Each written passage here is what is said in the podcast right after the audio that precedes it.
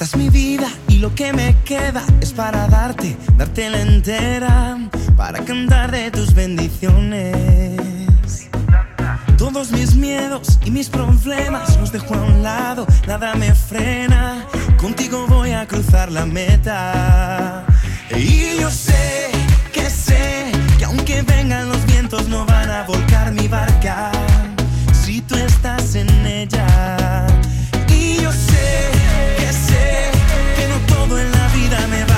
Perfecto. Pero contigo yo estoy completo. Muy buenos días para todos. Estamos en el plan de lectura en 365 en la sección número 71. En la oración inicial tendremos el Salmo 35 entre los versículos 9 al 16. En el Antiguo Testamento números capítulos 10 y 11. Y en el Nuevo Testamento tendremos a Lucas capítulo 12 del 35 al 59. Escuchemos la oración inicial. Entonces me alegraré en el Señor, estaré feliz porque Él me rescata. Con cada hueso de mi cuerpo lo alabaré. Señor, ¿quién se compara contigo? ¿Quién otro rescata a los indefensos de las manos de los fuertes? ¿Quién otro protege a los indefensos y a los pobres de quienes les roban? Testigos maliciosos testifican en mi contra y me acusan de crímenes que desconozco por completo. Me pagan mal por bien y estoy enfermo de desesperación. Sin embargo, cuando ellos se enfermaban, yo me entristecía, me afligía a mí mismo, ayunando por ellos pero mis oraciones no tenían respuesta. Estaba triste como si fueran mis amigos o mi familia, como si me lamentara por mi propia madre. Pero ahora que yo estoy en dificultades, ellos se ponen contentos.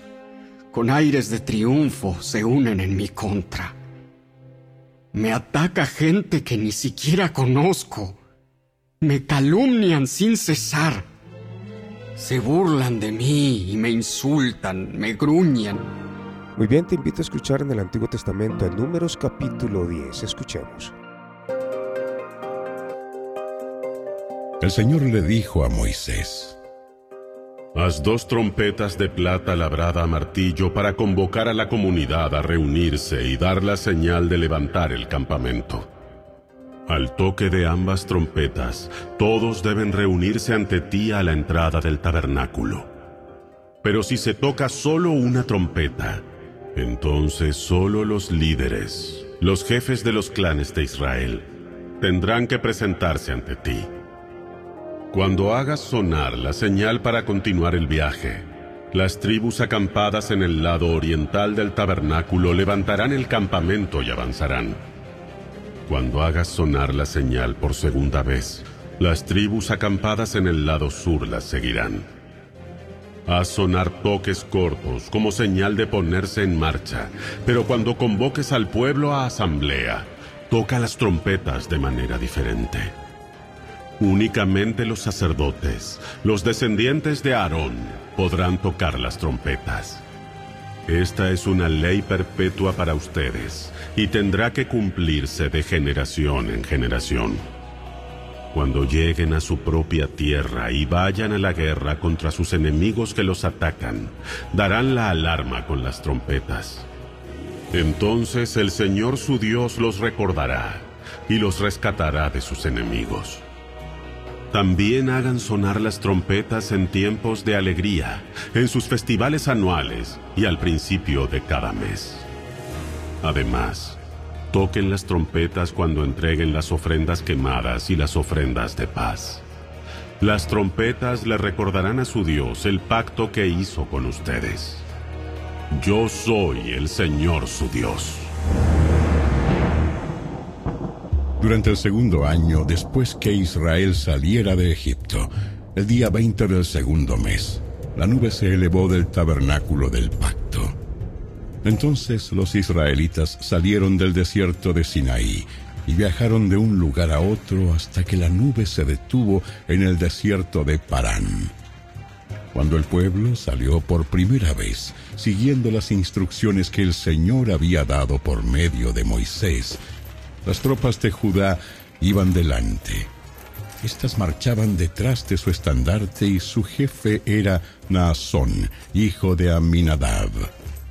La siguieron las tropas de la tribu de Isaacar, dirigidas por Natanael, hijo de Suar, y también las tropas de la tribu de Zabulón, dirigidas por Eliab, hijo de Elón. Después se desarmó el tabernáculo, y las siguientes en ponerse en marcha fueron las divisiones gersonitas y meraritas de los levitas, llevando consigo el tabernáculo. Las tropas de Rubén fueron las próximas en salir y marchaban tras su estandarte. Su jefe era Elisur, hijo de Sedeur. La siguieron las tropas de la tribu de Simeón, dirigidas por Selumiel, hijo de Surisadai, y también las tropas de la tribu de Gad, dirigidas por Eliasaf, hijo de Deuel. Luego salió la división coatita de los levitas, que llevaba consigo los objetos sagrados del tabernáculo. El tabernáculo debía estar ya instalado en su nueva ubicación antes de que ellos llegaran al próximo lugar de campamento. Las tropas de Efraín marcharon a continuación detrás de su estandarte. Su jefe era Elisama, hijo de Amiud. La siguieron las tropas de la tribu de Manasés, dirigidas por Gamaliel, hijo de Pedasur, y también las tropas de la tribu de Benjamín, dirigidas por Abidán, hijo de Gedeoni. Las últimas en salir fueron las tropas de Dan, que marchaban tras su estandarte, a la retaguardia de todos los campamentos tribales. Su jefe era Ayeser, hijo de Amisadai. Se le unieron las tropas de la tribu de Aser, dirigidas por Pagiel, hijo de Ocrán y también las tropas de la tribu de Neftalí dirigidas por Aira, hijo de Enán. En ese orden marchaban los israelitas, división por división. Un día, Moisés le dijo a su cuñado Obab, hijo de Reuel, el Madianita, Vamos en camino al lugar que el Señor nos prometió, porque Él nos dijo, yo se lo daré a ustedes ven con nosotros y te trataremos bien, porque el Señor ha prometido maravillosas bendiciones para Israel. No, no iré. Debo regresar a mi propia tierra y a mi familia. Por favor, no nos dejes. Tú conoces los lugares del desierto donde debemos acampar. Ven, sé nuestro guía. Si vienes con nosotros, compartiremos contigo todas las bendiciones que el Señor nos dará. Así que después de salir del monte del Señor, marcharon por tres días, y el arca del pacto del Señor iba delante de ellos para indicarles dónde detenerse y descansar. Cada día, mientras continuaban su viaje, la nube del Señor se mantenía en el aire sobre ellos. Siempre que el arca salía, Moisés gritaba, Levántate, oh Señor, y que se dispersen tus enemigos, que huyan ante ti. Y cuando el arca se ponía en tierra, Moisés decía, Vuelve, oh Señor, a los incontables millares de Israel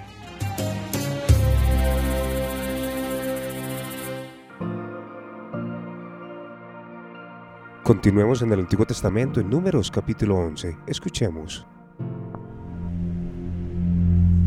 Poco después el pueblo comenzó a quejarse de las privaciones que enfrentaba, y el Señor oyó todo lo que decían.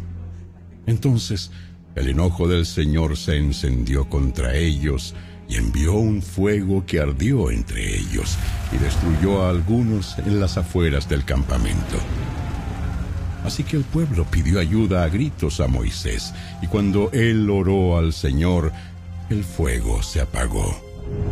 Después, ese lugar fue conocido como Taberá, que significa lugar del fuego que arde, porque el fuego del Señor ardió allí entre ellos. Entonces la gentuza extranjera que viajaba con los israelitas comenzó a tener fuertes antojos por las cosas buenas de Egipto, y el pueblo de Israel también comenzó a quejarse. Oh, si tuviéramos un poco de carne. Un poco de carne. ¿Cómo nos acordamos del pescado que comíamos gratis en Egipto? Y teníamos todos los pepinos, los melones, los, puerros, las cebollas y los ajos que queríamos. Pero, ahora lo único que vemos es este maná. Ah, hasta hemos perdido el apetito. El maná era parecido a pequeñas semillas de cilantro y era de un color amarillo claro como goma de resina. La gente salía a recogerlo del suelo con el maná se hacía harina en los molinos de mano o se machacaba en un mortero. Luego servía en una olla para hacer panes planos que sabían a pastelitos horneados con aceite de oliva. Durante la noche, el maná caía sobre el campamento juntamente con el rocío. Entonces Moisés escuchó los lloriqueos de las familias a la entrada de sus carpas y el Señor se enfureció. Moisés también estaba muy molesto y le dijo al Señor, ¿Por qué me tratas a mí, tu servidor, con tanta dureza? Ten misericordia de mí. ¿Qué hice para, merecer la carga de todo este pueblo? ¿Acaso yo los engendré? ¿Los traje yo al mundo? ¿Por qué me dijiste que los llevara en mis brazos como una madre o un bebé de pecho? ¿Cómo puedo llevarlos a, la tierra que juraste dar a sus antepasados? ¿De dónde se supone que voy a conseguir carne para toda esta gente? No dejan de quejarse conmigo diciendo, danos carne para comer. Solo no puedo soportar a todo este pueblo. La carga es demasiado pesada. Si esta es la manera como piensas tratarme, sería mejor que me mataras. Hazme ese favor y, y ahórrame esta miseria. Entonces el Señor le dijo a Moisés, Reúne delante de mí a setenta hombres que sean reconocidos como ancianos y jefes de Israel. Llévalos al tabernáculo para que permanezcan junto a ti. Yo descenderé y allí hablaré contigo. Tomaré del espíritu que está sobre ti y lo pondré sobre ellos también. Llevarán la carga del pueblo junto contigo, y de esa manera no tendrás que soportarla tú solo. También dile al pueblo, purifíquense, porque mañana tendrán carne para comer. Ustedes gemían y el Señor oyó sus quejidos. Oh, un poco de carne. Estábamos en mejores condiciones en Egipto. Ahora, el Señor les dará carne y tendrán que comérsela. Y no será solo un día, ni dos, ni cinco, ni diez, ni aún veinte la comerán durante un mes entero, hasta que les produzca náuseas y estén hartos de tanta carne.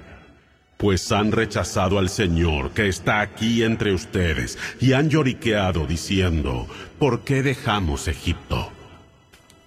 Entonces Moisés respondió al Señor, hay seiscientos mil soldados de infantería aquí conmigo y aún Así dices, yo les daré carne durante un, mes entero. Aunque matáramos a todos nuestros rebaños y manadas, ¿podría eso satisfacerlos?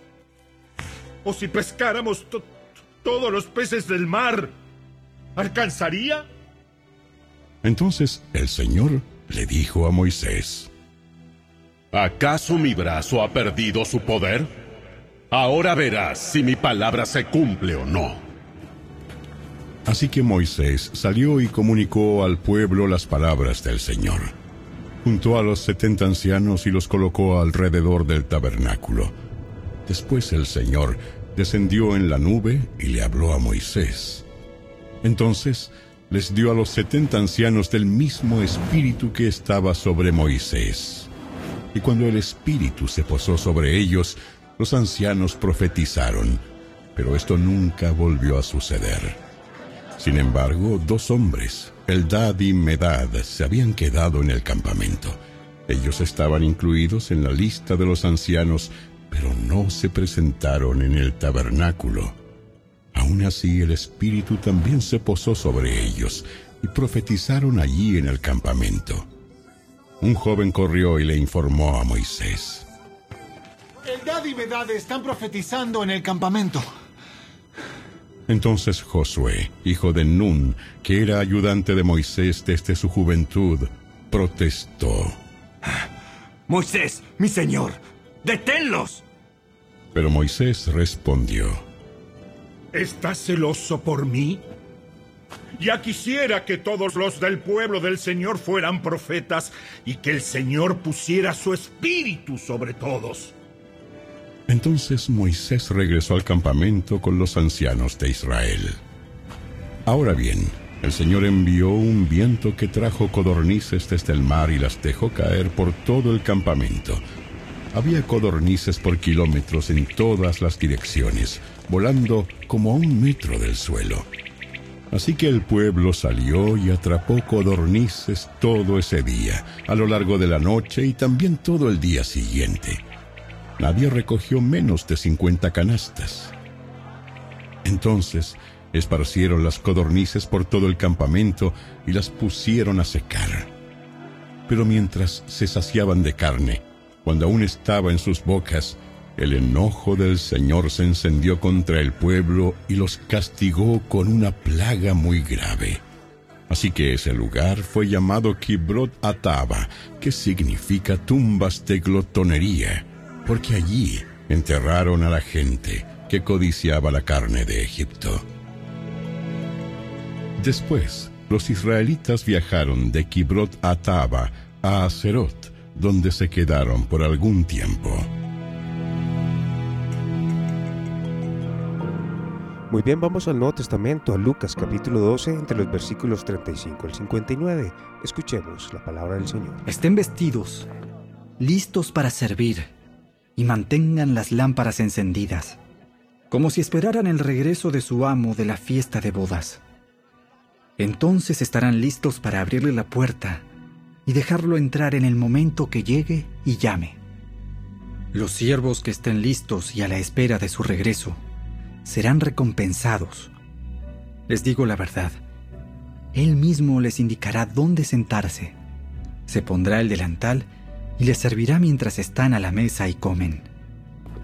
Puede ser que llegue en la mitad de la noche o durante la madrugada, pero cualquiera sea la hora a la que llegue, recompensará a los siervos que estén preparados. Entiendan lo siguiente. Si el dueño de una casa supiera exactamente a qué hora viene un ladrón, no dejaría que asaltara su casa.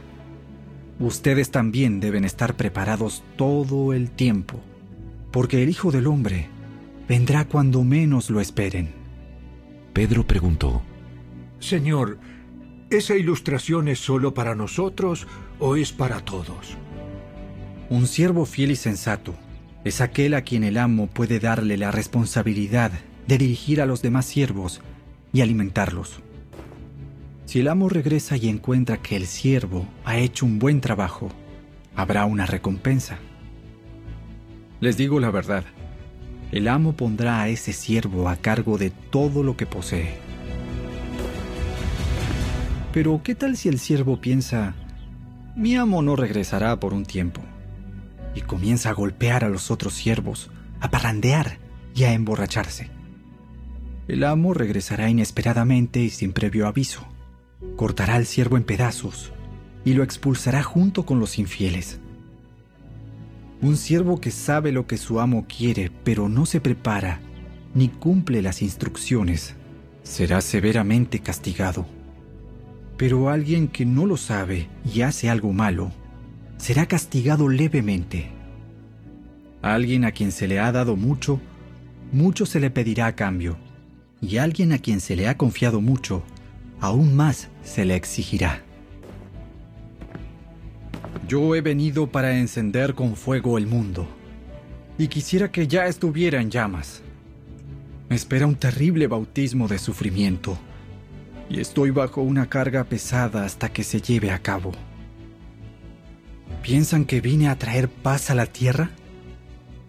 No, vine a causar división entre las personas. De ahora en adelante, las familias estarán divididas. Tres a mi favor y dos en mi contra. O dos a favor y tres en contra. Habrá divisiones. El padre estará contra el hijo y el hijo contra el padre. La madre contra la hija y la hija contra la madre. La suegra contra la nuera y la nuera contra la suegra. Entonces Jesús se dirigió a la multitud y dijo, Cuando ustedes ven que se forman nubes en el occidente, dicen, viene la lluvia. Y tienen razón. Cuando sopla viento del sur, dicen, hoy será un día de mucho calor. Y así sucede. Necios. Saben interpretar las señales del clima en la tierra y en los cielos, pero no saben interpretar los tiempos presentes. ¿Por qué no pueden decir por ustedes mismos lo que es correcto? Cuando vayan camino al juicio con el que los acusa, traten de resolver el asunto antes de llegar. De no ser así, su acusador podría arrastrarlos ante el juez, quien los entregará a un oficial que los meterá en la cárcel. Y si eso sucede, no los pondrán en libertad hasta que hayan pagado el último centavo.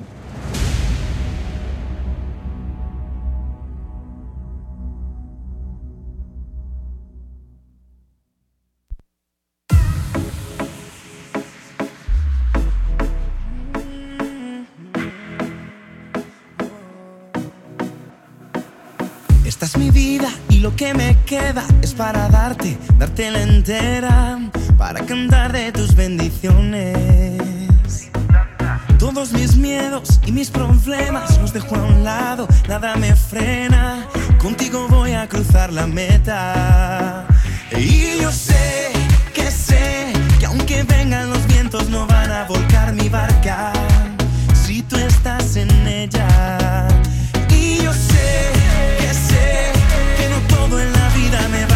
Va a resultar perfecto.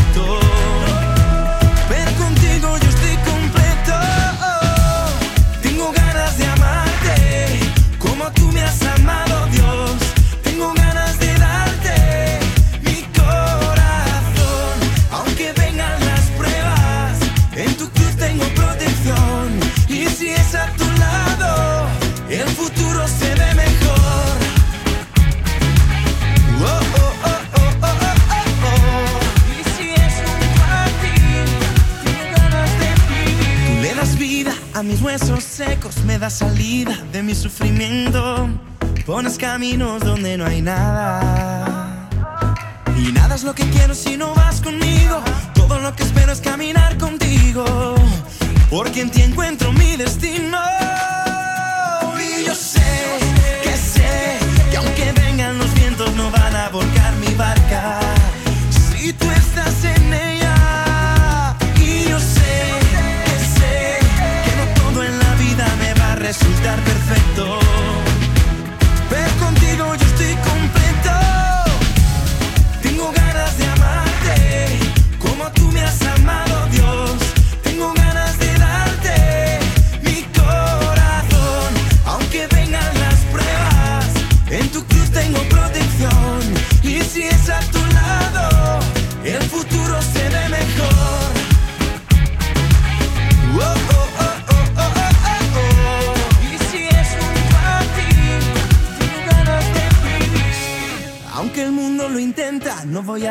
que la mente me mienta. Eres tú quien me sustenta y tengo tu palabra que me alimenta. No, no voy a negar lo que diste, no, no voy a olvidar lo que hiciste, no, que tú te ofreciste y en la cruz moriste. Así la vida tú me diste. Tengo ganas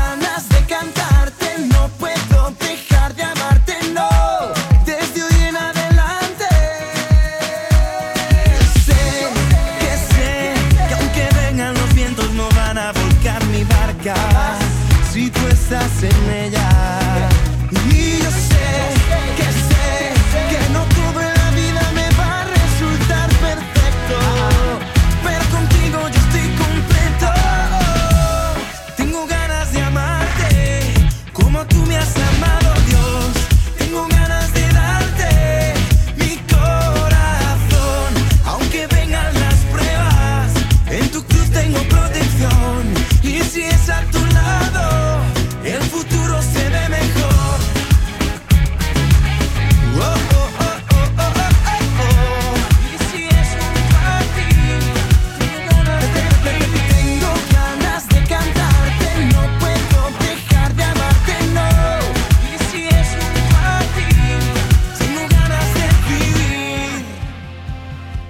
Bien, hemos llegado al final de esta emisión. Espero que haya sido de muchísima bendición para tu vida. Recuerda que puedes seguirnos a través de Tu Bendición Radio Podcast por cualquier plataforma.